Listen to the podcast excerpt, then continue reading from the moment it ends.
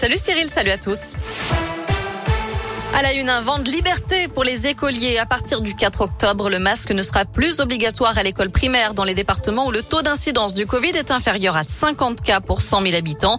Annonce de Gabriel Attal, le porte-parole du gouvernement, à l'issue du Conseil de défense.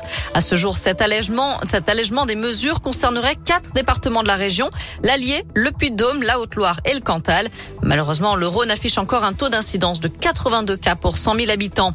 Autre annonce, les jauges qui s'appliquent dans certains établissements recevant du public, comme les salles de concert debout ou les discothèques, pourront lever ces mêmes mesures dans les mêmes départements à partir du 4 octobre. En revanche, le pass sanitaire est maintenu pour le moment partout en France. D'ailleurs, il entrera en vigueur le 30 septembre pour les adolescents de 12 à 17 ans.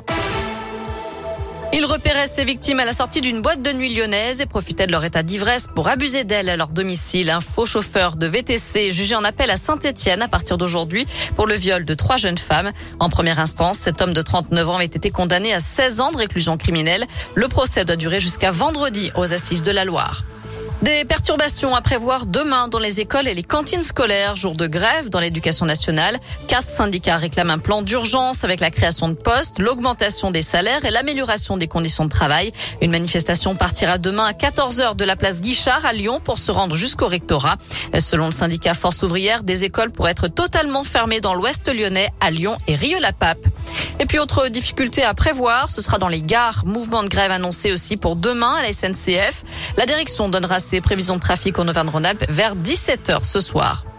On en sait un peu plus sur le futur réseau Express Vélo, rebaptisé les Voies Lyonnaises. 13 lignes de pistes cyclables sécurisées sur 355 km entre Vaux-en-Velin et Saint-Fond, par exemple, mais aussi entre Lyon et Saint-Priest ou encore Lisieux et Villeurbanne. Coût de l'opération 100 millions d'euros. À peine dévoilé, déjà critiqué, le budget 2022 a été annoncé ce matin par le gouvernement. Un budget de relance et d'investissement pour soutenir la croissance économique après la crise sanitaire. Dans les grandes lignes, il prévoit 1,7 milliard d'euros de plus pour l'éducation nationale. Même chose pour les armées. 1,4 milliard d'euros supplémentaires pour le ministère de l'Intérieur et 700 millions de plus pour la justice. À la page des sports, il y a du foot à suivre ce soir avec la septième journée de Ligue 1. L'OL reçoit 3 à 21h à l'OL Stadium.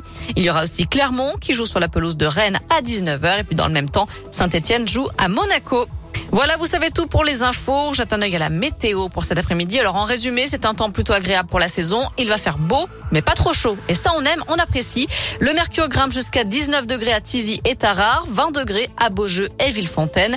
Il fera 21 degrés pour les maximales à mes yeux et jusqu'à 23 degrés à Lyon et Saint-Maurice-l'Exil. Très bon après-midi à tous.